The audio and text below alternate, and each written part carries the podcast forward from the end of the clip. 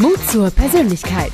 Der Podcast von Shirin De Bruyne mit starken Persönlichkeiten und echten Impulsen als Sprungbrett für deinen Erfolg im Business. Großartig, dass ihr einschaltet und für alle, die mich noch nicht kennen, beziehungsweise auch noch nicht den Podcast. Ich bin Shirin de Bruyne, Unternehmerin rund um das Thema Kommunikation und Host dieses Podcasts Mut zur Persönlichkeit. Ja, in 100 Wochen möchte ich mit 100 mutigen Köpfen sprechen, die uns zu unserem eigenen Mut zur Persönlichkeit inspirieren und das Feuer in uns entfachen sollen. Und ich interessiere mich ganz ehrlich und leidenschaftlich für Menschen, für die Gründe im für den Erfolg im Business und möchte in diesem Podcast Geschichten erzählen beziehungsweise Gästinnen willkommen heißen, die kein Blatt vor den Mund nehmen und schlichtweg authentisch sind. Und damit komme ich auch schon zu meinem heutigen Gast, denn Wer sich in Deutschland mit dem Thema Entrepreneurship beschäftigt, kommt an diesem Mann nicht vorbei. Im Jahr 1999 hat er sein erstes Startup gegründet. Zehn Jahre später realisierte er das erste Startup-Programm in Deutschland gründete die Berlin Startup Academy und steht der Gründerszene, aber auch den Innovatorinnen und Innovatoren der Unternehmenswelt als Angel in Residence zur Seite. Wir beide sprechen darüber, was Mut zur Persönlichkeit mit seinem Leben, mit der Gründerszene, mit Innovation und für unser aller Leben bedeutet. Herzlich willkommen, Christoph Redke. Ich bin begeistert, hier sein zu dürfen. Und wenn der restliche Podcast genauso hervorragend läuft wie deine Power-Anmoderation, dann wird das hier ein Meilenstein der Podcasterei. Super schön. Ja, ich wollte noch viel mehr sagen. Deswegen hatte ich auch diesen kleinen Haspler da drin. Aber weißt du, das ist authentisch. Das bleibt drin und wird nicht weggeschnitten. Und damit komme ich direkt jetzt hier zu unserer kleinen Kennenlernrunde. Denn äh, Christoph, wir kennen uns ja schon ein paar Jährchen. Da kommen wir gleich zu. Aber ähm, ich frage ja jeden Podcast-Gast auch danach, äh, welche drei Hashtags ihn oder sie charakterisieren und warum. Ja, welche drei Hashtags hast du denn mitgebracht heute? Hashtag Nummer eins, Selbstgewissheit. Mhm. Hashtag Nummer zwei, Geistesmensch. Mhm. Und Hashtag Nummer drei, Staunen. Uh, okay, das musst du jetzt Schritt für Schritt bitte erklären. Äh, fangen wir an bei Selbstgewissheit. Was heißt das für dich?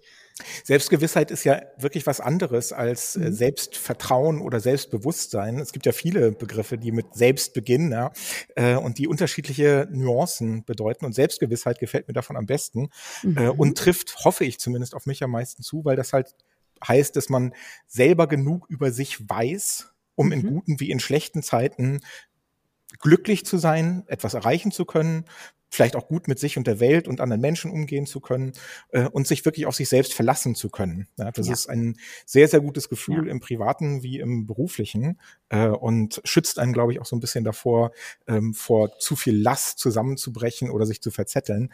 Und ähm, das, glaube ich, habe ich mir über die Jahre erarbeitet und vielleicht auch ein bisschen in die Wiege gelegt bekommen. Mhm. Aber das ist für mich ein sehr, sehr, ich glaube, erstrebenswertes ein sehr erstrebenswerter Zustand und ein sehr schönes Wort. Äh, und ich glaube, das trifft auf mich zu. Hm. Das zweite mhm. Wort, Geistesmensch. Ja. Du hast ja schon gesagt, dass äh, ich oder dass viele Leute mich vor allem aus der Unternehmerszene, aus der Startup-Szene kennen, auch als Podcaster, der was mit Investment zu tun hat. Und das sind ja alles sehr materialistische oder materielle Dinge. Aber äh, das Einzige, was ich jemals studiert habe und worin ich einen Abschluss habe, ist äh, alte Geschichte.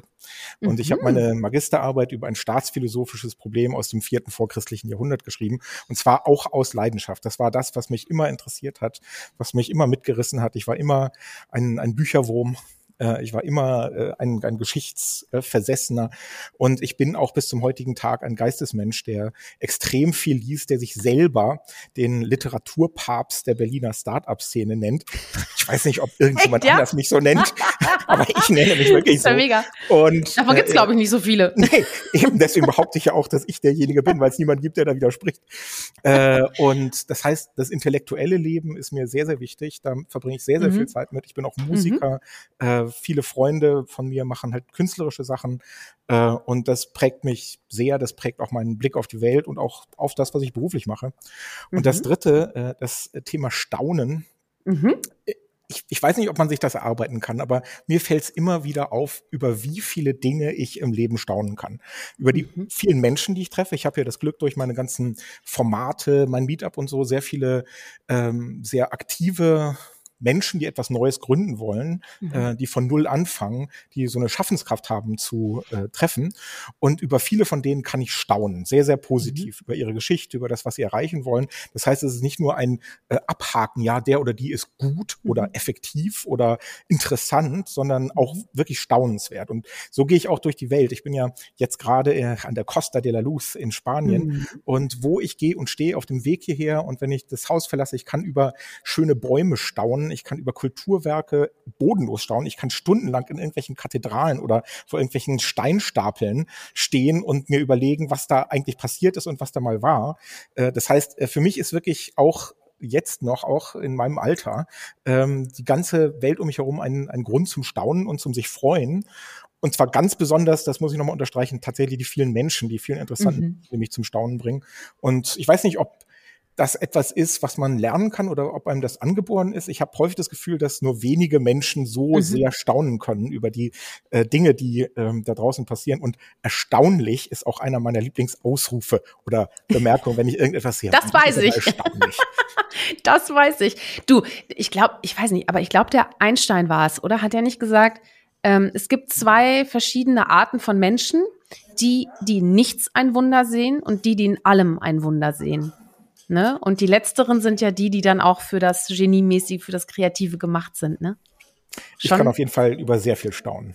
Ja, ach schön. Ja, ja, also Selbstgewissheit, Geistesmensch und Staunen. Also sehr authentische Hashtags, die du da ausgesucht hast. Äh, vielen Dank für den kleinen, äh, ich wollte schon sagen, Inkurs, also Exkurs in ja. deine Persönlichkeit. du weißt, weißt du noch, wo wir uns das erste Mal über den Weg gelaufen sind? Lass uns das mal ganz kurz feststellen, dass wir da eine gleiche Meinung haben. Also ich glaube, das war, äh, als du Praktikantin bei Mindmatics äh, slash ja. Plan B in Köln warst. Aber ja. wann das genau war und zu ja. welchem Zeitpunkt, ob das war, als du irgendwie neu an Bord kamst oder, also ich erinnere mich an irgendeine Weihnachtsfeier, wo du halt das Küken warst, die gerade. War ich da Rudi Carell schon? Also Nee? Ihr Holländer, ihr seid ja alle immer ein bisschen Rudi Carell, aber, aber ganz besonders kann ich mich nicht dran erinnern. Okay. Ich kann mich nur erinnern, dass du damals auch schon ein sehr heiterer Mensch warst, ja, der ja. alle um sich herum so ein bisschen, ach guck mal, das ist die neue, ach Mensch, die ist ja nett. Ja, du hattest immer damals schon dein, dein großes Lachen, ja, und dein freundliches Lächeln. Und ich meine, damals warst du noch ein Küken, äh, da hattest du noch ja. keinen endlosen Lebenslauf und deinen eigenen Podcast. Und trotzdem, nee. glaube ich, können sich alle an dich erinnern, die dich damals getroffen haben. Ich glaube, ich war, das war in 2004 oder 2005, du. Ich also glaube, das war 2006. Aber ich 2006 bin mir auch nicht sicher. Also das, könnte, zwei, ja. das könnte auch 2005 gewesen sein. Abgefahren. Vielleicht 2005. Auf jeden Fall mega lange her einfach, ne? Ja. Also einfach mal, da war ich so um die 20. Ja. Ja, ja das äh, ist schön, dass du mich da auch schon in guter Erinnerung hast. Das ist ja auch eine gefährliche Zeit, äh, die, die, die 20er in Köln, studierenderweise. Da, hm. äh, ja. Nee, schön, ja. Und Christoph, wir haben eine ganz große gemeinsame Leidenschaft. Kommst du drauf? Borussia Mönchengladbach. Nein, auf gar keinen Fall. What? Borussia Mönchengladbach ist eine meiner großen Leidenschaften und ich hätte jetzt eigentlich gedacht, dass du als Halbholländerin, ja, Mönchengladbach liegt ja halb in Holland, aber ich weiß, du bist natürlich auch Kölnerin, also da nee. ist es wahrscheinlich schwierig, aber du hättest jetzt ja auch einfach zugeben können, dass du in, in, insgeheim auch schon ein ganzes Leben lang Borussia Mönchengladbach-Fan Fan gewesen wärst, ne? Ja. Auf gar keinen Fall. Nein, nein, nein. Aber pass auf. Ähm, Musik Musik ist ein Thema, was uns beide sehr stark verbindet. Oh, natürlich, selbstverständlich. Wir haben ja auch schon mal zusammen Musik gemacht. So nämlich, ne? Du hast ja, Gitarre gespielt. Absolut. Weißt du noch, was das war? Ich meine, wir waren da zu dritt. Das war auf einer Berliner Soiree und du hast äh, sehr, sehr schön auch mich begleitet äh, äh, mit der Gitarre. Das war im Grunewald, ne? privat so organisiert. Und die Lillian, mit der wir da auch zusammen äh, gesungen haben, äh, die war ja auch schon zu Gast bei mir im Podcast und hat da zum entgangen. Thema Achtsamkeit nämlich gesprochen, über Achtsamkeit und Agilität im Business. Und äh, mega, oder? Ich habe gedacht, diesen Cliffhanger muss ich jetzt einfach mal bringen, weil äh, die Musik ist wirklich das, was uns dann noch mal so richtig, finde ich, also wo ich dich noch mal anders kennengelernt habe und wo man dann mal ja nicht über die Branche und über die Mobile-Branche, aus der wir ja ursprünglich auch kommen, ne, wo man ja irgendwie jeden doch noch kennt, wenn man rechtzeitig eingestiegen ist. Richtig, ja. ne? So ist es. Du, hör mal, schön. Hör mal, ja, ich finde immer, jede Zukunft braucht seine Geschichte. Das brauche ich dir als Geistesmensch natürlich nicht zu sagen. Deswegen finde ich das immer auch ganz schön, wenn man sich erinnert, wo habe ich denn den eigentlich eigentlich schon mal gesehen oder die getroffen. Das ist auch Absolut, oft, man. Aber es war lange ne? vor diesem Konzert. Und ich meine, das Ja. stimmt. Also das, ich hätte vielleicht auch den, den Hashtag Rockgitarrist noch hernehmen können, weil natürlich Rockgitarrist bin ich schon länger als alles andere. Auch das, was du aufgezählt hast. Äh, Ja. Rockgitarrist bin ich seitdem ich, glaube ich, 15 oder 16 bin. Genauso wie du ja eigentlich Ja. auch schon Sängerin bist, bevor du, oder Mhm. warst, bevor du irgendwas anderes wurdest, nicht wahr? Ja, klar. Die Disco-Kugel, die war früher schon ganz nah bei mir dran. Die wollte ich immer erobern, aber ich bin leider nie zu Mareike Amado gekommen. Das müssen wir noch mal ein bisschen besprechen. Okay, also pass auf. Du steckst jetzt gerade in Portugal und ich würde Spanien. mit dir gerne einmal Spanien? Mhm. Ach Gott, ehrlich. Ach Gott. Gerade nicht richtig zugehört. Spanien, Portugal, Hauptsache Mittelmeer. Du weißt du, warum mir das einfällt? Weil ich immer gerne nach Portugal wollte jetzt. Und gerade so im Remote-Work-Modus und so hat mich das immer extremst begeistert. Spanien, aber auch sehr schön. Vor allem bei dir ist es hell, bei mir ist es schon dunkel. Also da scheint auf jeden Fall äh, die Sonne, wo du bist. Kann man sagen. du, du lebst ja äh, Remote Work, ne? Und bist ja auch äh, jetzt gerade wieder unterwegs für mehrere Monate, äh, hast du Mhm. mir schon gesagt. Sag mal, denkst du, das ist eine Entwicklung, die unser Arbeitsleben auch in Zukunft bestimmen wird? Dieses Remote Work, was macht das mit, mit uns, mit uns Arbeitstierchen? Ja, also ich, ich kann vor allem sagen, was das mit mir macht, weil ich bin eigentlich Mhm. von, von meiner Herkunft her gar nicht der Digitalnomade. Und dieses ganze Mhm. Thema Remote Work, da habe ich lange so ein bisschen drauf ab, hinabgeschaut, ja. Also Mhm. Digitalnomaden, damit verbringe ich halt äh, oder verbinde ich so äh, so Hipster, die eigentlich im Leben nichts ordentlich hin, äh, nichts, nichts ordentliches hinkriegen, aber es sich dabei möglichst leicht machen wollen. Also äh, Coworking Space in Bali und dann halt irgendwelchen China Trash auf Amazon äh, verticken und das kann man natürlich hervorragend von irgendeinem Strand.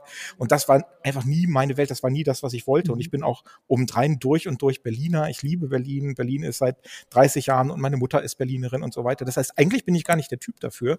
Das war es jetzt wirklich Corona, was das ausgelöst hat. Das heißt, dass zusätzlich Mhm. zu diesem ganzen Thema Wetter und so auch noch das Thema kam, wo kann man freier und unbeschwerter leben als in Berlin. Mhm. Weil letztes Jahr im Mhm. Winter, im Winter 2021, da war es wirklich so, Berlin war grau, wir waren eingemauert, das, es, es war eiskalt und äh, selbst die schönste Stadt ist halt unter solchen Umständen einfach nur ein Steinhaufen. Und Ja. damals habe ich oder letztes Jahr habe ich wirklich zu lange gewartet äh, im Nachhinein, äh, mich davon loszumachen und zu gucken, wo könnte man anders besser leben. Und dann bin Mhm. ich tatsächlich im April letzten Jahres ähm, nach Portugal. Und Portugal war halt eben zu der Zeit eine Insel der Seligen. Da waren sie schon lange durch mit, mit, mit Covid. Und man konnte wirklich, also im Moment des Ankommens konnte man eigentlich seine Maske wegwerfen und war auf einmal wieder ungebunden, war ein freier Mensch, Mhm. Herr seines Schicksals.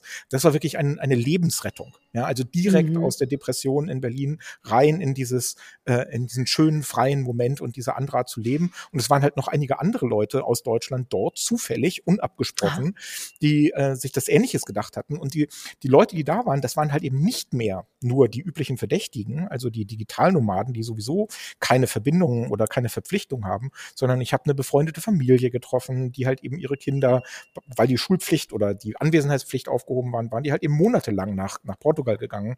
Ein befreundetes Mhm. Paar aus Köln, wo sie tatsächlich für einen Großkonzern arbeitet, aber die hatten auch Homeoffice und wenn das Home nun mal in Portugal steht, wenn die Qualität die gleiche bleibt, dann ist das ja auch in Ordnung. Das heißt, ich hab, Mhm. denke wirklich, dass ähm, diese, diese Optionen, die da möglich werden, äh, und das sehe ich an meinem eigenen Beispiel, jetzt auch bei denen ankommen, die lange Jahre gesagt haben, ach komm, lass mich in Ruhe mit diesem neumodischen Quatsch. Ja, und ich Mhm. will da bleiben, wo ich, äh, wo ich, wo ich arbeite, wo ich mein Umfeld habe, wo ich mein Büro habe, wo ich die Orte und Menschen habe, auch Veranstaltungen, zu denen ich gehe. Das will ich nicht hinter mir lassen und so tun, als, als wäre ich halt eben so eine Fliege, die sich mal hier und dort äh, niederlässt. Und das glaube ich, also das sehe ich an mir, das verändert auch so ein bisschen das, also bei mir verändert das so ein bisschen den Blick aufs Leben durchaus. Ich bin mir noch nicht ganz Mhm. sicher, wo es hinführt. Ich bin nicht Mhm. der Typ, also mich wird man, glaube ich, nicht in Bali in diesem Coworking Space äh, Amazon äh, äh, Trash vertickern Mhm. sehen oder ähm, oder halt eben mich so völlig losmachen von dem, was ich eigentlich mag und wo ich verwurzelt bin. Aber ich bin auch auf der Suche nach Kompromissen, nach, nach anderen Mhm. Kompromissen als in früheren Jahren. Und das ist Mhm. wirklich wegen, wegen Corona und es führt zu, finde ich, sehr, sehr guten Resultaten. Also es, äh, Ja. es ist echt eine Erleichterung und Bereicherung des Lebens.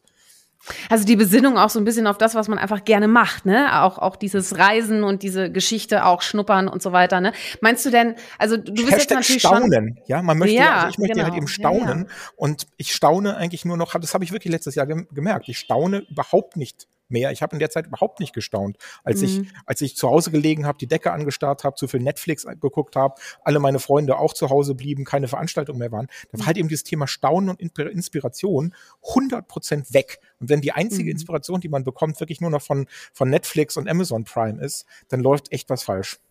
Ja, ist richtig, ja, ja.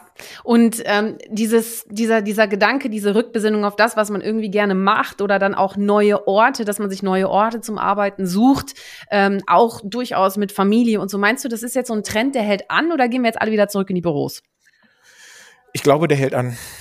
Schlicht mhm. und einfach, weil, ähm, also ich, ich, wie immer, beginnt das bei einer bestimmten Gruppe von Menschen, die vielleicht auch mehr Gestaltungsfreiraum haben. Ja? Aber mhm. ich habe schon erzählt, diese befreundete Familie, äh, die haben sich diesen, die haben sich auch dieses Jahr wieder diesen Freiraum genommen.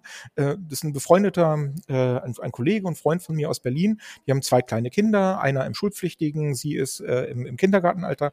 Und die haben schon im Oktober letzten Jahres mit der äh, Direktorin der Schule des Eltern gesprochen, haben gesagt, in Berlin wird über kurz oder lang, so wie wir die Zahlen sehen, die Präsenzpflicht wieder aufgehoben. Können Sie uns mhm. nicht schon jetzt, ein paar Wochen vorher, die Freiheit geben, mit unseren Kindern wieder nach Portugal zu gehen? Wir finden da eine Schule, wir finden da auch einen Kindergarten. Und die Direktorin hat dankenswerterweise Ja gesagt. Das heißt, da haben wir wieder eine komplette Familie, mhm. die jetzt schon seit November in einem wirklich super schönen Haus, ich habe die da letztes Jahr besucht, äh, ein viel schöneres Leben auch für die Kinder haben. Äh, der Ältere, äh, der ist jetzt tatsächlich in so einer englisch-portugiesischen Schule und fühlt sich da wohl. Die Kleine ist in einem Kindergarten. Äh, das, also diese, diese Flexibilität, äh, die ist jetzt nicht nur auf Seiten der Eltern, sondern glücklicherweise auch auf Seiten der Schulleiterin gewesen. Mhm. Und ich kann mir, also wer das, glaube ich, einmal erlebt hat, der wird das öfter wollen. Und der wird es auch nicht so leicht dulden, wenn ihm das wieder weggenommen wird. Äh, mhm. Durch wen auch immer, durch halt eben, ja, die, ja, ja. vielleicht durch den Arbeitgeber oder vielleicht auch mhm. durch Behörden oder durch die Schulbehörde. Das heißt, ich glaube nicht, dass sich das gegen den Willen derjenigen, die das betrifft, zurückdrehen lässt. Ja, ja, spannend, ne? Hat auch was mit Mut zur Persönlichkeit zu tun. Wie definierst du denn Mut zur Persönlichkeit? Was hat denn das mit deinem Leben auch zu tun? Ich glaube, das hat alles mit meinem Leben zu tun.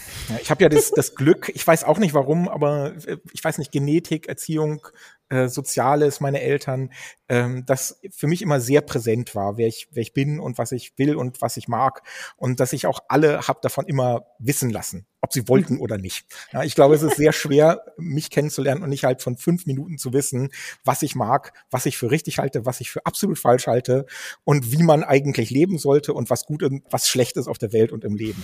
äh, und ähm, das äh, mache ich auch gerne sehr deutlich mit visuellen Dingen. Also ich glaube zum Beispiel daran, dass man sich das Leben viel leichter macht, wenn man auf den ersten Blick erkennbar ist mit bestimmten Themen. Für mich sind das, um zwei banale rauszugreifen, erstens Borussia Mönchengladbach.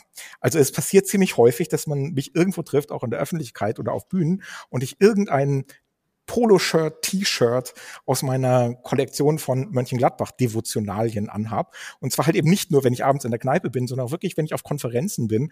Und zack, sind alle Leute im Publikum oder um mich herum, die sich auch für Fußball interessieren, haben halt einen Reibungspunkt. Manche sagen, ja, ja, Borussia, andere sagen, hör auf mit dem Scheiß. Ja, und, und jeder, der sich für Fußball interessiert, sofort können wir anfangen, über irgendwas zu quatschen, weil jemand, der halt eben sogar ein Trikot trägt, der ist halt eben auch nicht nur Gelegenheitsfan. Ne? Das heißt, mhm. da kann man auch wirklich einsteigen. Das stimmt. Und ein anderes mhm. Thema ist das, was, was dir besser gefällt, nämlich das Thema Musik. Ich habe sehr, sehr viele Band-Trikots. Ich gehe gerne auf Konzerte, kaufe mir dann halt die Tour-Shirts, trage die dann auch ganz häufig. Auch jetzt trage ich gerade wieder ein Tour-Shirt von einer Band namens The Ocean. Das heißt, jeder, der sich für Musik interessiert und gerade für Rockmusik, sieht in mir sofort den Bruder. Und das funktioniert. Das funktioniert so schnell. Und es mhm. funktioniert halt eben nicht, wenn man nichts davon tut. Also das ist etwas, was ich auch jedem meiner Startups, meiner Gründer mitgebe. Sei mhm. erkennbar. Es macht das Leben mhm. auf so vielen Ebenen einfacher, ähm, freundlicher. Also man, man, man mhm. schwimmt in seiner, in seiner Umwelt viel, viel leichter mit, wenn, wenn die anderen Gelegenheit haben, äh, einem zuzusprechen ja, oder, oder halt eben ein Gespräch zu beginnen. Mhm. Und das ist, glaube ich, etwas, was äh, sich quer durch mein ganzes Berufs- und Privatleben zieht, dass ich, glaube ich, sehr einfach in meiner Persönlichkeit, in den Dingen, die ich mag, in den Meinungen, die ich habe, die Sachen, zu denen ich stehe, ja, denn ich stehe mhm. ja auch sozusagen damit öffentlich zu Borussia Mönchengladbach, auch in diesen richtig miserablen Zeiten. ähm, äh, das, das hat nur Vorteile. Ja? Und, und so bin ich halt eben, glaube ich, auch zu dem Status gekommen, den ich, den ich jetzt habe, welcher auch immer das sein mag, halt auch als Autor oder als jemand, mhm. der immer wieder mal zu irgendetwas seine Meinung sagt oder der halt eben als Business Angel investiert, äh, der eigene Methoden kreiert. Dazu gehört ja auch, dass man erkennbar eine bestimmte, ja, eine, eine Richtung hat, ein, eine Vorgehensweise und zu der auch steht und für die erkennbar ist. Ja. Und, und kannst du noch mal sagen, das ist ja etwas, was wir komplett teilen, du und ich. Ähm, jeder Mensch bräuchte das eigentlich, aber, aber, aber sehr, sehr viele Menschen oder die allermeisten Menschen ringen damit. Und mhm. das ist sehr bedauerlich. Ja, mal schauen, ob wir da vielleicht im Kleinen was dran ändern können. Das wäre doch was, oder? Wenn wir so einen kleinen Impuls setzen. Ja, absolut. Ähm, du, es, wir leben ja auch in Zeiten, wo, wo nichts so bleibt, wie es mal war. Ähm, wie gehst du denn persönlich mit, mit Veränderungen um?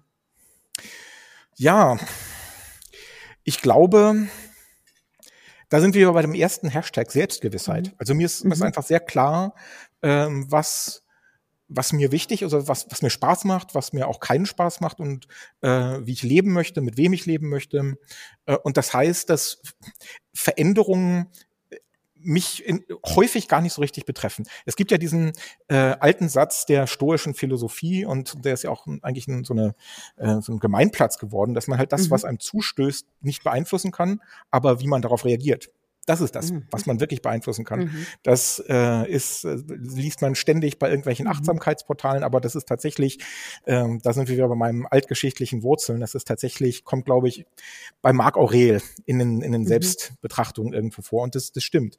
Das heißt also, wer selber weiß, was er erreichen möchte, wie er arbeiten möchte, ähm, wie er leben möchte, in welchem Umfeld und wo, der kann, glaube ich, auch von Veränderungen oder eher profitieren. Also es gibt natürlich auch Veränderungen, die katastrophal sind, gesundheitliche Veränderungen, Unfälle, mhm. die einem zustoßen können. Ja. Oder halt eben wirklich auch so, dass eine Gesellschaft oder eine Stadt in einer Pandemie gefangen wird, wie das letztes Jahr in Berlin war und wodurch sich auf einmal das Umfeld ändert, ohne dass man was tun kann. Also diese Hilflosigkeit, die habe ich damals auch empfunden, wirklich. Mhm. Also die, dieses Rumliegen auf dem Sofa und nichts mit sich anfangen können und, und auch nicht so zu wissen, was, was ist jetzt der nächste Schritt.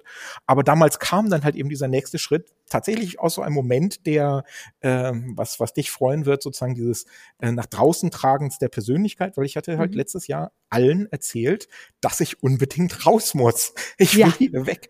Und es war dann tatsächlich ein Freund von mir, der in Portugal äh, ein Surferhotel betreibt, der gesagt hat, wir fahren mhm. runter, wir machen den Laden wieder auf. Hast du nicht Bock dabei zu sein? Wir machen da unten eine WG auf, äh, bringen den Laden Klasse. auf Vordermann, komm doch mit. Ja, das heißt, da hat sich halt eben dieses nach draußen tragen schon sofort in so einem Moment des glücklichen Zufalls äh, wiedergespiegelt. Und diese Momente des glücklichen Zufalls muss man provozieren. Ja, und, ja. Und das, so funktioniert das. Toll, dass du das sagst, weil diesen, diesen Moment, den, den hatte ich ja auch. Äh, während du auf der Couch während des ersten Lockdowns auf der äh, rumgehangen hast, äh, habe ich ähnliches getan und äh, habe ja dann, äh, hab dann gesagt, ich, ich muss mehr singen, ich, ich muss mir jetzt ablenken, ich will jetzt singen. und will eine Aufgabe jetzt, ja. Und dann habe ich auch gefragt, ne, mit dem Wunschkonzert damals und habe ja dann auch ja, ja, äh, Ständchen für Videoständchen für Freunde gesungen und die haben mir ganz tolle und auch zum Teil ganz gemeine äh, Songs haben sich gewünscht, aber da habe ich mich drauf eingelassen, weißt du? Und das, äh, ja genau, das ist ein ganz wichtiger Punkt, den du sagst. Ähm, das auch auszusprechen, was man jetzt sucht und was man jetzt braucht, äh, weil da kommt in der Regel immer was zurück. Und sei Absolut. es auch die Energie, die dann einfach in Gang gesetzt wird oder die Rollen, die ins Gang gesetzt werden. Ähm, ja, jetzt haben wir das auf der persönlichen Ebene, klingt das ja ganz einleuchtend. Jetzt blicken wir mal in die Unternehmenswelt und da möchte ich mit dir jetzt natürlich auch über den Bereich Corporate Innovation sprechen. Ähm, denn ähm, im Allgemeinen tun sich ja Unternehmen doch eher schwer mit Innovation, wenn es nicht schon die Giganten sind, die sowieso schon Innovation in der DNA drin haben, äh, wenn wir an die Unternehmenswelt denken. Äh, wie schaffen wir denn in Unternehmen eine innovative Kultur? Also wovon hängt die Innovationskraft eines Unternehmens ab? Da habe ich natürlich eine klare Antwort drauf. Mhm. Ähm, das alles hängt am einzelnen Menschen, an der einzelnen Person. Mhm.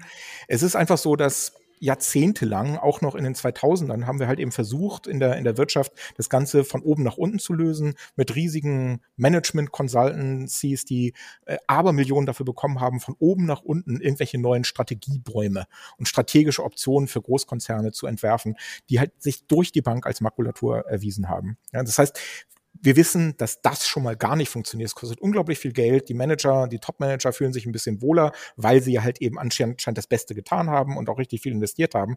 Aber da, wo wirklich etwas passiert, ist halt eben auf der Ebene des Tuns und Machens. Das heißt, muss, man muss unten, von unten anfangen, die Menschen zu befähigen, äh, anders zu arbeiten, sich anders zu vernetzen und auch sichtbarer zu werden. Ja? Überall Mut mhm. zur Persönlichkeit. Das ist etwas, was ich auch mit allen Leuten bespreche, mit denen ich halt auch in diesem Umfeld arbeite. Werdet erkennbar. Schreibt nicht nur auf LinkedIn, dass ihr Product Manager irgendetwas seid, bei irgendeinem Konzern, sondern schreibt halt eben balkendrück drüber, was sind die Themen, die euch interessieren. Werdet über die mhm. Themen erkennbar und nicht nur ja. über eure Funktionen in, in der großen Maschine. Mhm. Äh, und steht zu den Dingen, die euch interessieren, bildet euch da weiter. Es, die ganze Welt ist so transparent geworden. Das heißt, Gleichgesinnte sieht man überall, findet man überall. Und ähm, diejenigen, die jetzt aber trotzdem immer noch halt nur nach Verbindungen suchen innerhalb ihres kleinen Kästchens oder größeren Kästchens innerhalb eines Konzerns, die haben nach wie vor oder immer weniger Möglichkeiten, etwas zu erreichen. Egal, mhm. wo man arbeitet, innerhalb oder eines groß, innerhalb oder außerhalb einer, einer großen Organisation, niemand es gibt, oder sagen wir anders, es gibt keine Entschuldigung mehr, äh, nicht den Blick zu öffnen für andere erkennbar zu werden, selber erkannt zu werden, selber Netzwerke zu formen, selber auf Ideen zu kommen und die auch mhm. umzusetzen mit den Tools. Mhm. Und nur so geht's. Ne? Also wenn es nach mir gegangen wäre, schon vor 10 oder 15 Jahren, hätte jede neue Trainee-Generation äh, so, so, ein richtig, so eine richtige Infusion bekommen äh, mhm. von, von der Startup-Branche, von dieser Art und Weise zu reden, sich zu vernetzen, sich selber auch wahrzunehmen, sich selber zu definieren, eine Geschichte über mhm. sich zu erzählen denn dann hätten wir jetzt auch schon 15 Generationen Trainees, die mittlerweile mhm. auch schon im oberen Management äh, angekommen sind, die halt diese ganze Vernetzung und diese Arbeitsweisen mitbringen. Dazu ist es mhm. leider nie gekommen, weil ich halt eben leider doch nicht der König von Deutschland bin. Aber nur so kann es passieren, dass halt mehr und mehr Menschen durch solche Leute wie dich, aber hoffentlich auch durch mich und durch mhm. immer mehr äh, klarsichtige Menschen in, auf allen Ebenen der Organisationen, an Universitäten, in der Verwaltung, in Konzernen darauf kommen, dass dieser Veränderungsprozess nicht herbeigezwungen werden kann durch Strategiepräsentationen und durch Säulendiagramme aus, dem, aus der Managementberatung, sondern das muss von unten aufgebaut werden. Ja, kommt vom Kopfe her, ne? Wo du gerade auch ähm, tun und machen gesagt hast. Weißt du, wie meine Oma Mut definiert hat? Nein, woher sollte ich das wissen? Pass auf, machen und tun. Süß, ne? Ja. Deswegen, das, was ja, du gerade gesagt hast, äh, so, sie ist 96 und kann es vielleicht nicht mehr ganz so wiedergeben, aber ich kann mich gut dran machen erinnern, dass sie mir das. Tun. So, ja, guck mal. Also, wer jetzt natürlich nur den Podcast hört, kann in diesem Moment leider nicht sehen, dass äh, Christoph seine Mut zur Persönlichkeit Maske, die ich ihm letztes Jahr geschenkt habe, äh, immer Vorletztes auf, Jahr schon, oder? Äh, Zu Weihnachten Vorletztes 2020, Jahr war das schon. Richtig? Ja, tatsächlich. Ich werd verrückt. Ich werd verrückt. Und äh, wo war die jetzt mittlerweile überall schon, diese Maske? Oh, wo war die schon? Also, die war, die war Anfang, warte mal, also die war in, die war in äh, Kroatien, Montenegro, Slowenien, äh, mhm. Italien, Österreich, äh, Spanien, Frankreich, Portugal, äh, der Ukraine, äh, ah, ja. Polen, ähm, ich weiß nicht, ob ich irgendwas vergessen habe, aber so ungefähr. Ich werde verrückt. Ja. Ich werde verrückt. ich werde verrückt. Mit mir. Die war meine Standardmaske. Die ist auch ja. immer noch meine Standardmaske, wie du hier äh, sehen kannst. und zwar wie, und zwar deswegen, weil die halt so ein weites Band hat. Ich habe ja. so einen Quadratschädel. Äh, wirklich, das sage ich nicht mhm. aus, äh, aus Bescheidenheit. Äh, da, da passt einfach das ganze normale Maskenzeug nicht drauf. Das zieht mhm. mir die mhm. Ohren ab. Und mhm. deine Maske, die hatte halt eben diesen Verstell Dödel hier ja. an der, am, so, und äh, ja. das heißt, passt, das, das ist die einfach. einzige Maske, die wirklich im Quadratschädel ja. mir passt. Das ist eigentlich Mut zur Persönlichkeit passt jedem, weißt du? Deswegen äh, also muss die Maske auch passen. Neue Generation dieser Maske machst, die ist jetzt auch schon ein bisschen ausgewaschen. Ich bin ja, gerne stimmt. wieder der erste Kunde. Sehr schön. Super. Ja, herrlich. Du, wo du jetzt gerade die ganzen Länder aufgezählt hast, äh, wo kannst du denn am kreativsten sein? Also bei deiner Arbeit geht's ja auch viel um, um Gedanken, um, um innovativen Input, den du da gibst. Ähm, wo ist deine, dein, wo kriegst du deinen Flow her? ich habe ja schon gesagt, Inspiration ist mir unglaublich wichtig. Inspiration, die mhm. zum Staunen führt, ja, die auch meine äh, Selbstgewissheit vergrößert, äh, wenn man so möchte. Und äh, das heißt, ich, ich bin am liebsten an Orten, an denen Dinge möglich sind, an die nicht saturiert sind, äh, wo, wo Dinge passieren. Ich habe in den letzten Jahren für mich Kiew entdeckt, die Hauptstadt der Ukraine, mhm. die eine große unentdeckte Perle unter den europäischen Metropolen. Und äh, Kiew ist nicht nur fantastisch schön und hat eine herrliche Lebensqualität und äh, ist halt auf unhalb, also ganz viele Arten und Weisen der Ort, an dem man eigentlich sein muss sondern der ist vor allem auch noch total unfertig. Das, das merkt man ja, jetzt ist die Ukraine mhm. wieder gerade in der Krise, die sind ja eigentlich mhm. seit zehn Jahren in der Krise. Das heißt, äh, vieles also diesen selbstverständlichen Wohlstand, dieses, ach, wird schon und im Zweifelsfall greift der Staat ein oder die Europäische Union, das gibt's da nicht. Und ich habe mhm. deswegen Kiew auch immer verglichen mit Tel Aviv. Tel Aviv ist ja auch so, oder ganz Israel ist ja auch so ein Land, was in, in so einem Schwebezustand eigentlich schon immer ist, in so einer prekären Situation. Da können dir Dinge passieren, die dir sonst nirgends passieren können. Mhm. so ist es auch ein bisschen in Kiew, aus, aus natürlich unangenehmen Umständen mhm. heraus. Aber das bedeutet, dass da auch noch unglaublich viel Platz ist, dass Leute mhm. sich ihre Zukunft auch noch erkämpfen müssen, dass, dass Dinge da immer noch zum ersten ersten Mal stattfinden, die mhm. hier vielleicht schon 20 Mal gelaufen sind.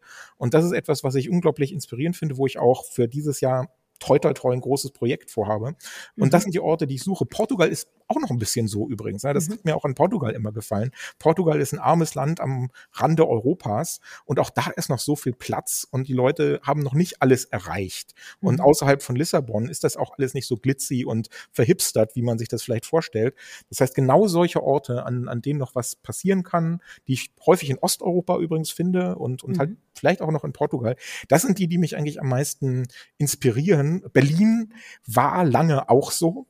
Und das mhm. ist jetzt halt wirklich so eine harte, vielleicht Erkenntnis. Ich weiß nicht, ob sie schon, jedenfalls Berlin war halt eben lange der eine Ort in Deutschland, wo halt dieses Unfertige und, und diese, dieser, dieser Hunger und die Menschen, die noch nicht angekommen waren, wo man die am meisten fand.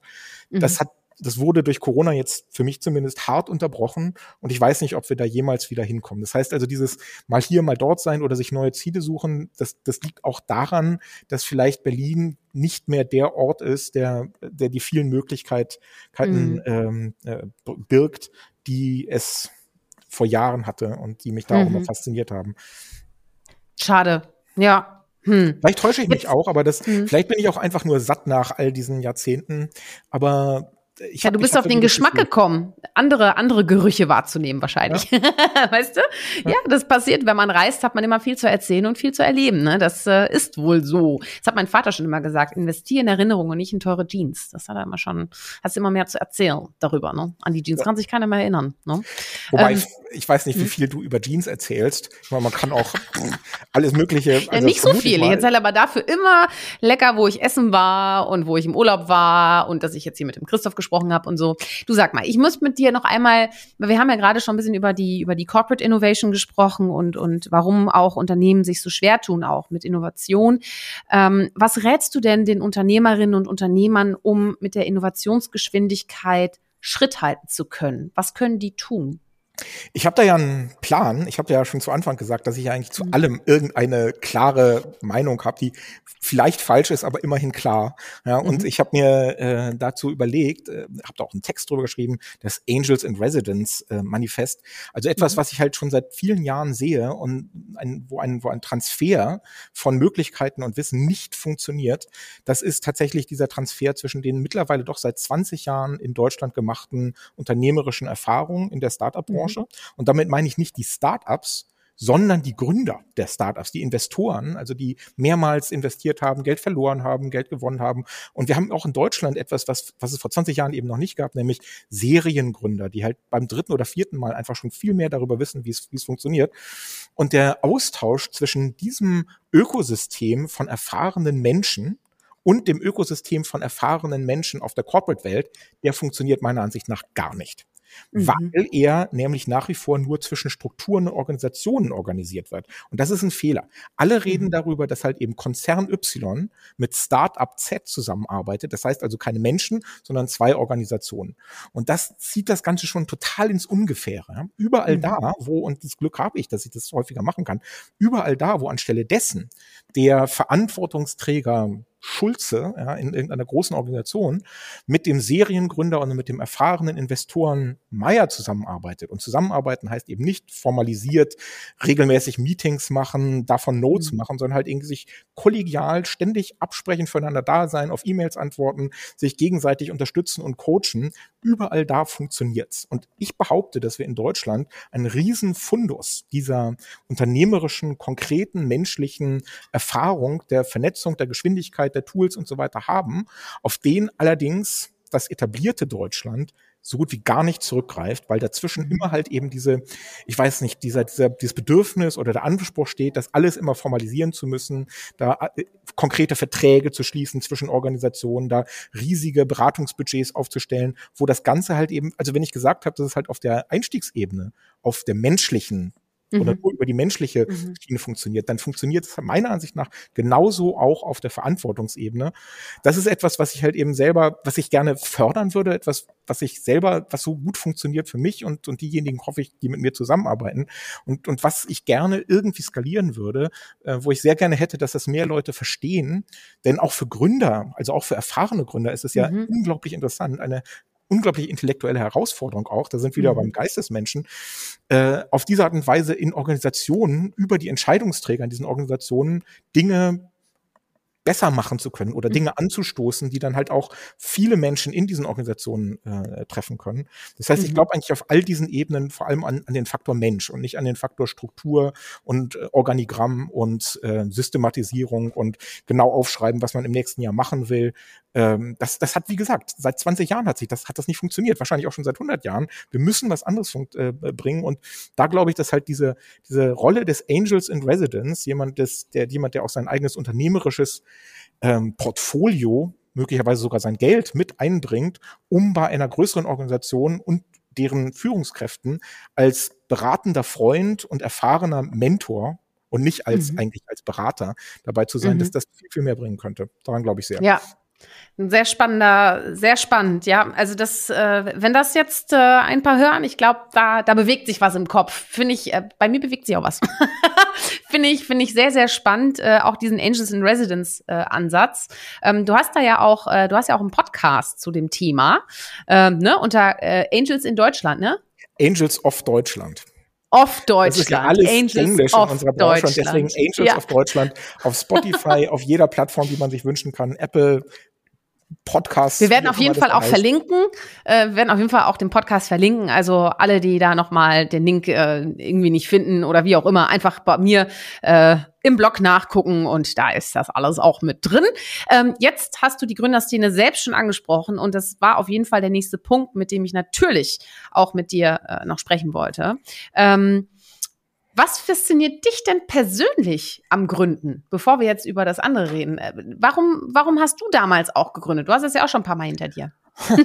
ja, also ich meine, warum ich gegründet habe, ist wirklich, weil äh, mir nichts Besseres einfiel. Ja, also mhm. ich meine, wenn du einen Abschluss in alter Geschichte hast, so wie ich, mhm. alte Geschichte, Politikologie und Spanisch, dann sind deine Karriereoptionen schon mal ziemlich beschränkt.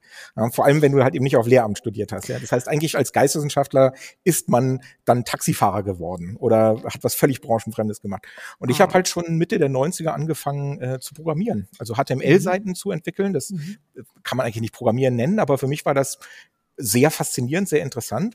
Und auf die Art und Weise bin ich sehr früh in diese entstehende Internetwirtschaft reingekommen. Über die ersten Agenturen, Pixel Park war eine meiner ersten Arbeitgeber. Mhm. Äh, daran erinnern sich noch Archäologen der Internetbranche. Und äh, als ich dann äh, 1999 von ein paar Freunden angesprochen wurde, wir haben eine tolle Idee, wollen wir nicht das machen? Da hatte ich zu dem Zeitpunkt schon sagenhafte vier oder fünf Jahre Erfahrung in der Branche und das mhm. gab damals niemanden. Ja, also das waren, also damals hat sehr wenig gereicht, um schon mehr zu können als alle anderen. Das, mhm. Wie das immer ist bei so, bei, neu, bei so neuen Branchen, so war das auch bei mir. Und ähm, das war schien damals einfach eine sehr gute Idee. Ich habe mir sehr wenig Sorgen gemacht. Ich bin auch, was das angeht, ein bisschen leichtsinnig. Also ich glaube, der, der, äh, die Grenze zwischen Selbstgewissheit und Leichtsinnigkeit Wirklichkeit ist auch manchmal ein bisschen dünn. Ich habe mir überhaupt gar keine Gedanken darüber gemacht, dass das schief gehen könnte. Ich habe einfach gedacht, meine Fähigkeiten passen dazu. Das sind Freunde von mir, die ich sehr gerne mag. Das Thema finde ich interessant. Äh, damals äh, ging sowieso gerade alles. Das war so eine Aufbruchstimmung im äh, deutschen Internet und viele andere haben das gemacht. Und gerade in Berlin entstand da so eine Szene. Ja, und ein halbes Jahr später war ich pleite, hatte keine Ahnung, wie es weitergehen mhm. sollte. Alle meine Freunde waren arbeitslos und auf der Straße. Äh, es war und trotzdem war das halt der für mich der eine Scheidepunkt eigentlich. Nachher, mhm. nach diesem, nach dieser ersten Gründung, da wusste ich, dass ich nicht mehr dahinter zurückgehen kann. Wer einmal gegründet hat, also um es ein bisschen überspitzt auszusagen, wer einmal gegründet hat, wird danach kein Angestellter mehr. Mhm. Auch wenn es schief geht. Also für mich war das damals wirklich so eine, so eine Art Weckruf. Vorher war das alles ein bisschen diffus. Äh, man, mir mangelte es zwar nie an Selbstbewusstsein, aber, aber das war auch damals ein bisschen ziellos. Eigentlich so ein bisschen so mhm. Gottesglaube. Es wird schon nicht mhm. schief gehen. Irgendwie werde ich mich immer über Wasser halten können. Mhm. Und diese erste Gründung, die hat mir wirklich im Nachhinein, muss man sagen, meinem Leben einfach diese, diese Richtung gegeben, die ich dann nie wieder äh, verlassen habe. Damals, wie mhm. gesagt, war es eigentlich eher ein Moment der Katastrophe. Im Nachhinein fühlt sich das immer erst alles so. Und äh, ja, seitdem ist es halt eben, also auch, also es wird immer einfacher, weil einem auch die, das Handwerk immer einfacher wird. Es gibt mhm. ja viel Handwerk, von dem ich vorher auch gar keine Ahnung hatte. Also wie inkorporiert man, wie gründet man überhaupt eine Firma? Welche steuerlichen Konsequenzen hat das? Mhm. Wie verdient man damit Geld? Wie zahlt man sich was aus? Und das ist ein Handwerk, was, was, wenn man so als äh, junger Student von der Geistenschaft kommt, dann denkt man, das ist nur was für BWLer. Ja, das werde ich mhm. nie verstehen, das ist nichts für mich. Aber in Wahrheit ist das alles gar nicht so schwer. Das ist ziemlich einfach. Man hat das in ein paar Wochen gelernt oder vielleicht sogar nur in ein paar Tagen. Es gibt unglaublich viel Material, man kann andere fragen. Und wenn man das einmal unter dem Gürtel hat, dann wird dieser Schritt das häufiger zu machen, auch mit anderen zusammen, zu einem bestimmten Zweck, äh, immer einfacher. Und ich habe dann irgendwann mein Accelerator-Programm äh, gegründet, das hast du schon erwähnt. Mhm. Ich habe irgendwann eine Holding gegründet, mit der ich meine Beteiligung verwalte. Ich habe irgendwann eine ähm, Beteiligungsgesellschaft gegründet, also eine Investment GmbH. Und das waren dann, irgendwann war das schon richtig Routine. Also etwas, vor dem ich wirklich Jahre vorher richtig Angst oder ja, was mir Manschetten, wo ich Manschetten hatte davor, war irgendwann halt einfach nur ein, ein handwerklicher Schritt. Und die inhaltlichen Sachen, auch da wird man ja hoffentlich immer besser, die Leute, mit denen mhm. man zusammen macht, die Risiken abschätzen, das besser abgleichen mit dem, was man kann, was man möchte, worin man gut ist, dieses Ikigai-Ding, ne, wovon du ja bestimmt auch schon viel erzählt hast, äh, worin bin ich gut, was braucht die Welt, äh, wofür zahlt die Welt Geld und was war nochmal das vierte? Weiß ich nicht. Habe ich vergessen.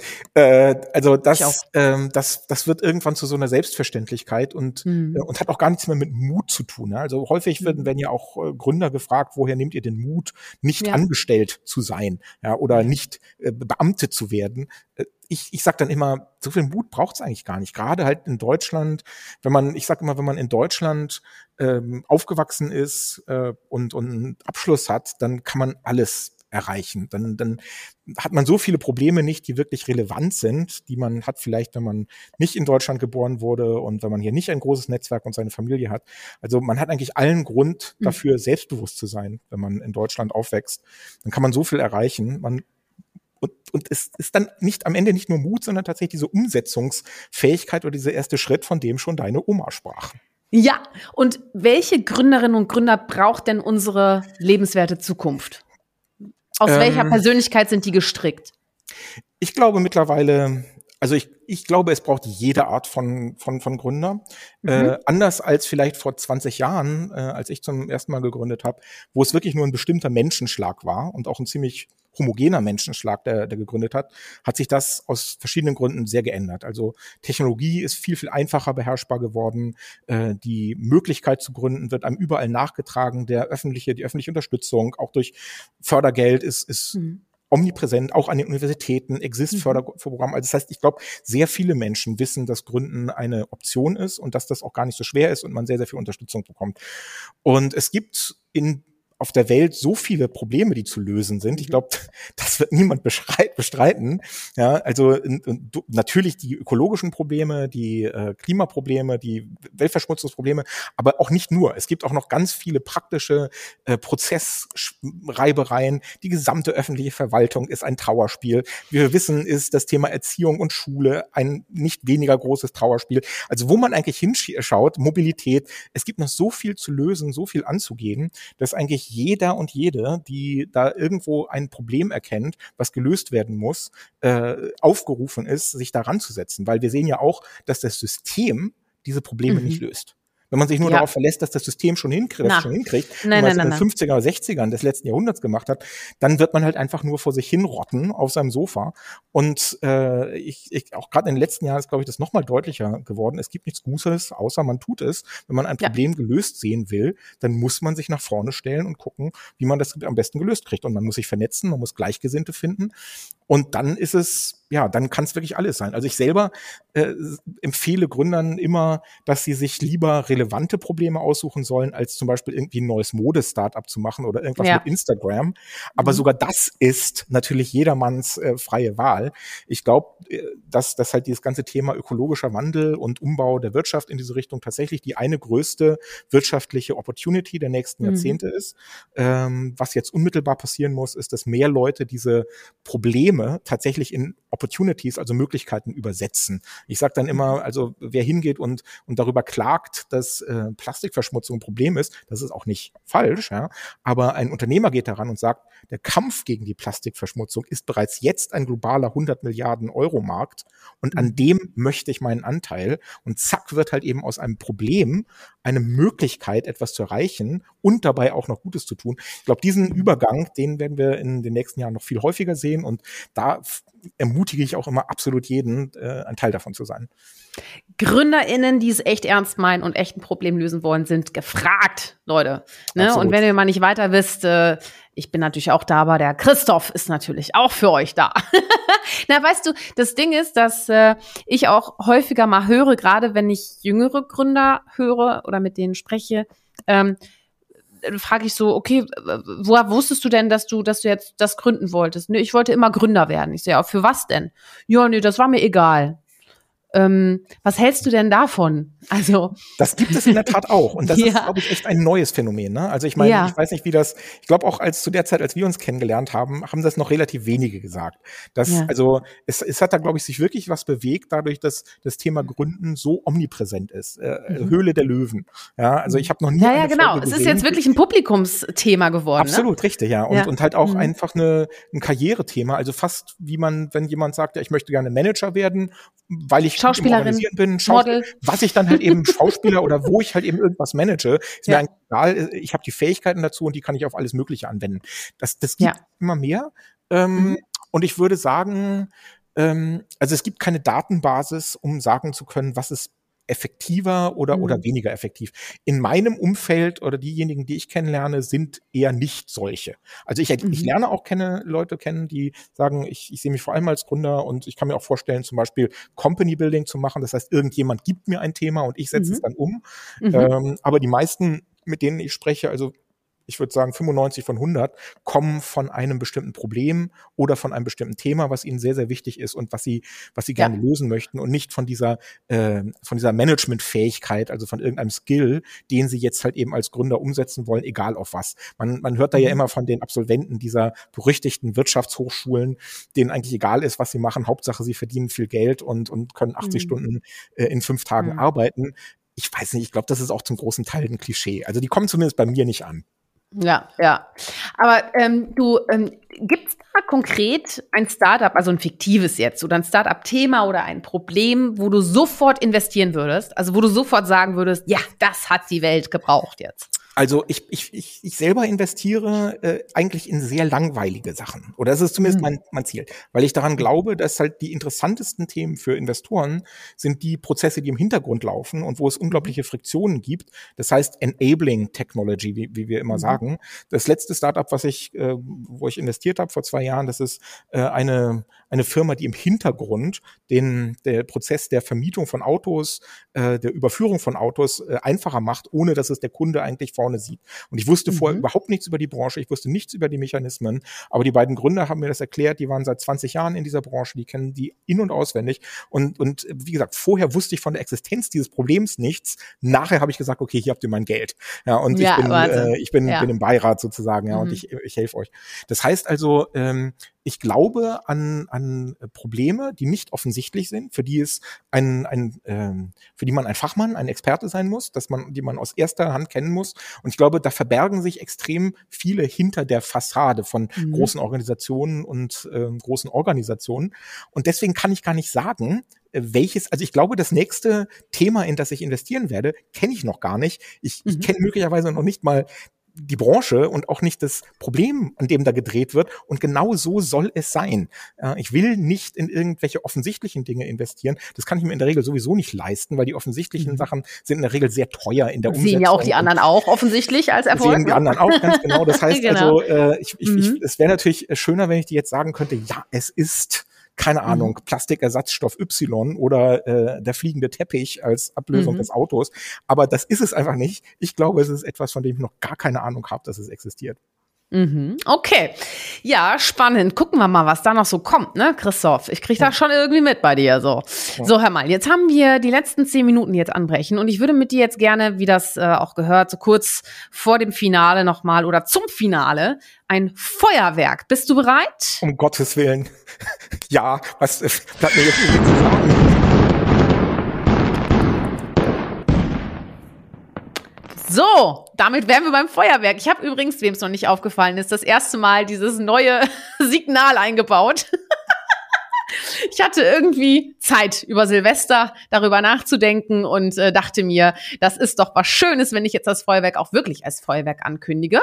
Und äh, das hat so nett geklungen. Was denkst du, Christoph? Du bist jetzt bei dieser Premiere dabei und wurdest überrascht. Großartig. Soundeffekte, weißt du, diese billigen Effekte. Das ist ja. das, was uns Medienproduzenten ja. so gut macht. Oder Bei irgendwelchen, das. weißt du, kann man irgendwo sich umsonst runterladen, haust du mal rein, macht das ganze Ding noch mal ein bisschen ne? saftiger, raus ja. damit. Raus damit. So sieht's nämlich aus. Pass auf. Jetzt du auch, raus damit. Also, Berge oder Meer? Meer. Halb voll oder halb leer? Halb voll. Investieren oder gründen?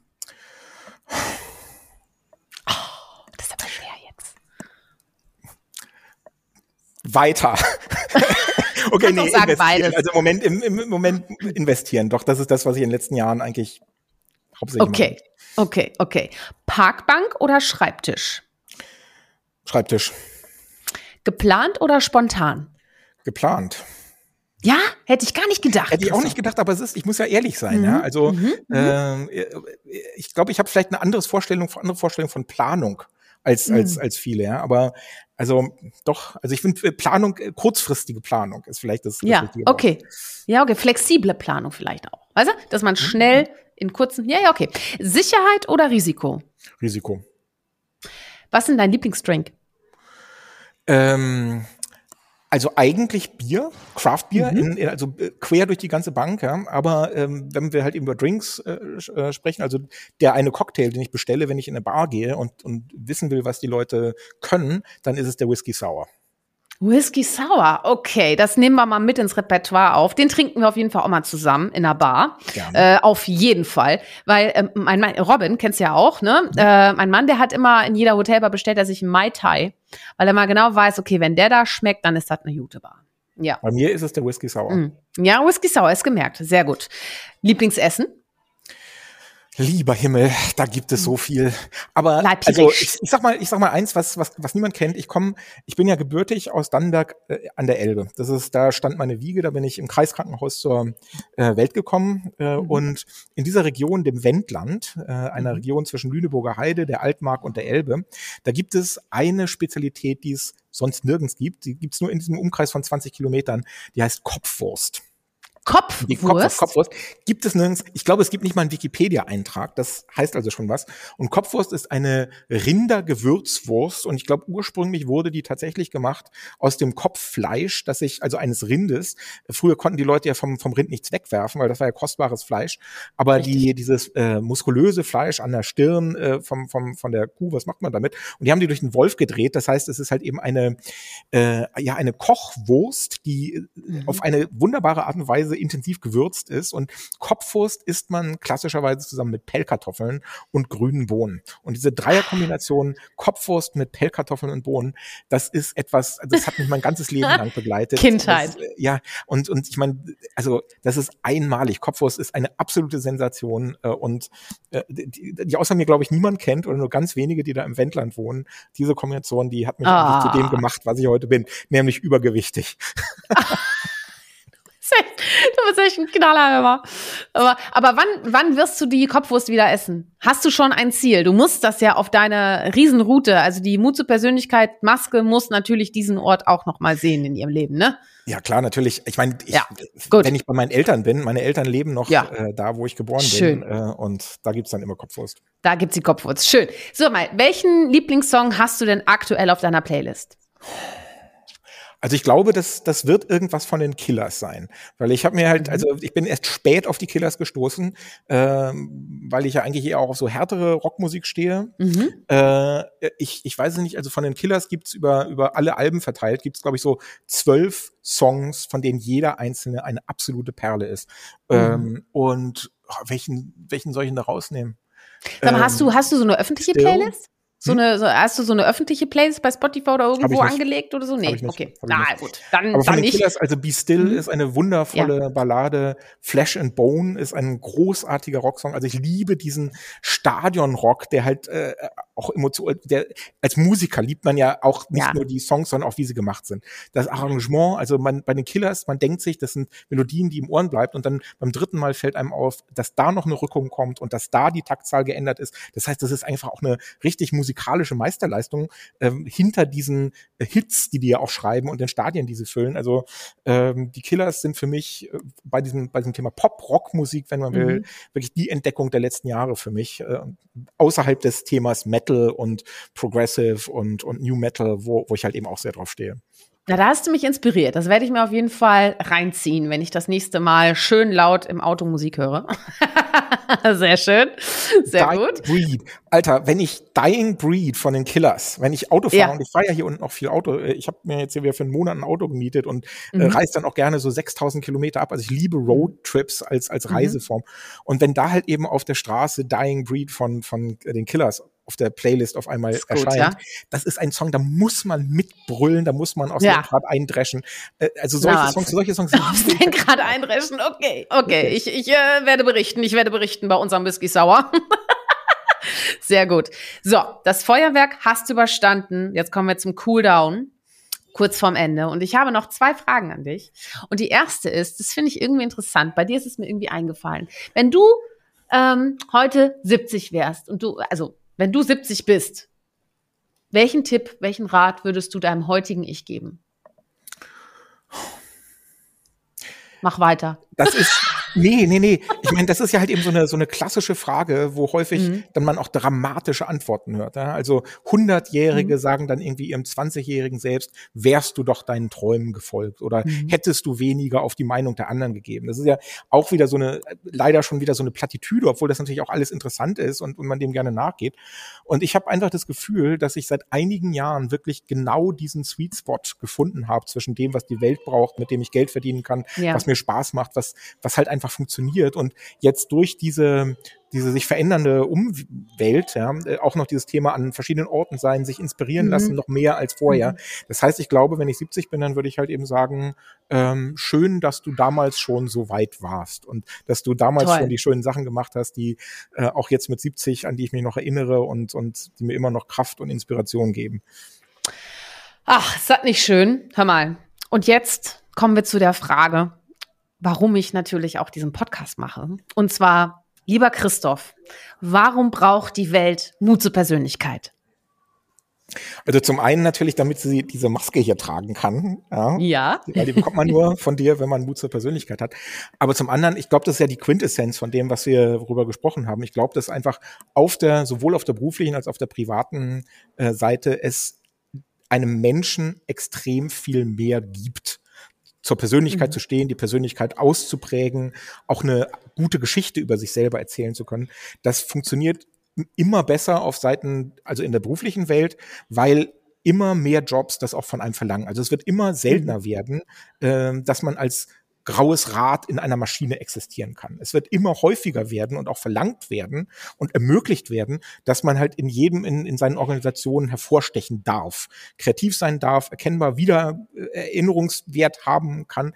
Das heißt, egal was man machen will, nicht nur wenn man halt eben so kreativ Fuzzi und und weißt du Medientrine wie du äh, wird, ja, die die waren schon immer irgendwie erkennbar und wussten, wie es, es geht. Es geht auch um die leisen auch, Menschen. Ganz genau. Und das heißt, es zieht sich wirklich durch sämtliche Ebenen. Überall wird man mhm gefördert, aber auch immer mehr gefordert, mhm. erkennbarer zu sein, eine Persönlichkeit zu zeigen, erinnerbar zu sein, aufzufallen, seinen Kollegen, seinem Chef und so weiter.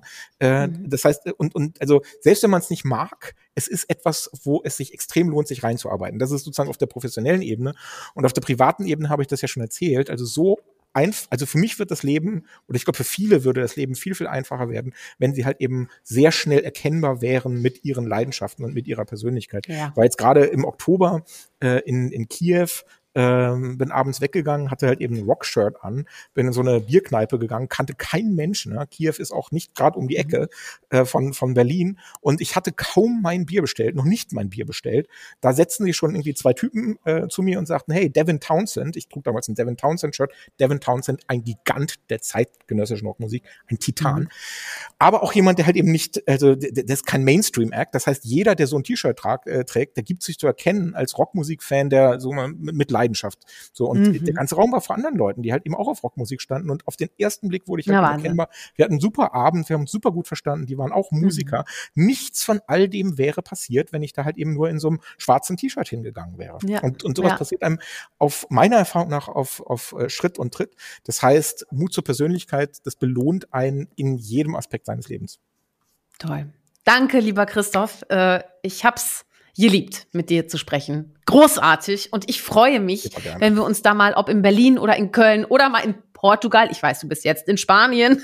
aber bald auch wieder in Portugal. Ich wollte eigentlich Siehst in das Portugal ich einfach sein, vertauscht. Aber, ja, ja, genau. Also ich bin eigentlich ja, ja. auf dem Weg nach Portugal, aber ich weiß ja, nicht ganz genau, wann ich da ankomme. Genau, genau. Es war mir ein Fest, lieber Chris. Ich, ich hoffe, dass du auch richtig äh, Spaß hattest und dass Natürlich. es äh, Schön. Möchtest du noch irgendwas sagen, bevor ich jetzt hier abmoderiere? Oh, also ja, ähm, natürlich. Also zwei Sachen. Äh, also du hast ja schon gesagt, es gibt einen Podcast von mir, ein anderer Anknüpfungspunkt, wo man mit mir in Kontakt treten kann, wenn irgendwas einen interessiert, wenn man vielleicht Gründer ist äh, oder oder noch nicht so richtig weiß, ob man das werden soll und so. Ich habe jeden Monat ein äh, Meetup, was jetzt online stattfindet. Das heißt Christophs Feedback. Das heißt, jeder, der Lust hat, ohne Format einfach so zu erzählen, einem Profi, äh, woran er oder sie arbeitet und wie es weitergehen soll und ob sich das überhaupt lohnt, der kann mich da kostenlos, ohne große Anmeldung, einfach dabei sein und gucken, was passiert.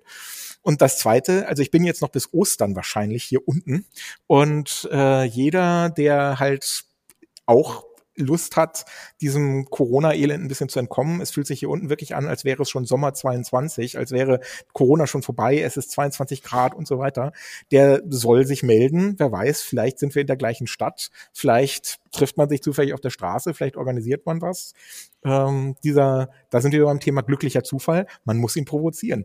Das sind ja. also Möglichkeiten, mit denen, mit denen man arbeiten kann. Das sind meine letzten Worte. Also äh, ja, äh, jeder, jede, dem ich helfen kann, äh, ist bei mir herzlich willkommen. Christoph, ich danke dir, wir danken dir und äh, ich danke vor allem auch euch. Vielen Dank fürs Einschalten und wie immer gibt's ja diese und auch alle weiteren Folgen als Podcast und als Video auf YouTube. Äh, einfach da nach Mut zur Persönlichkeit suchen und finden. Fand ich auch so ein lustiger Spruch, ne? Mut zur Persönlichkeit suchen und finden. das kann man sich irgendwie merken.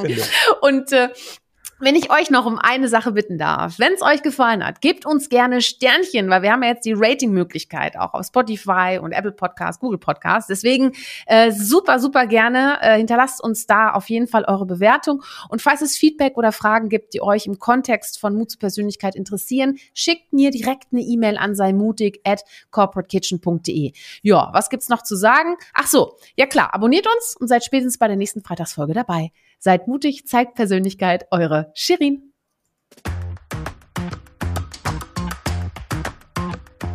Hol dir deine Portion Mut zur Persönlichkeit. Alle Folgen zum Podcast findest du unter www.mutzupersönlichkeit.de, als Video bei YouTube und bei eingängigen Podcastdiensten.